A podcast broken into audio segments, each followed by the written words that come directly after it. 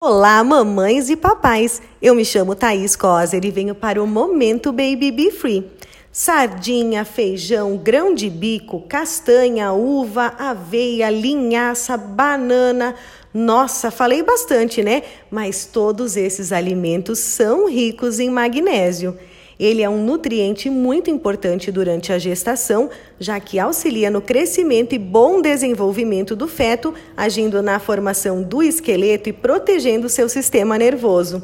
O magnésio é ainda responsável por regular a pressão sanguínea e as contrações musculares, além de participar da manutenção do humor e do ciclo circadiano.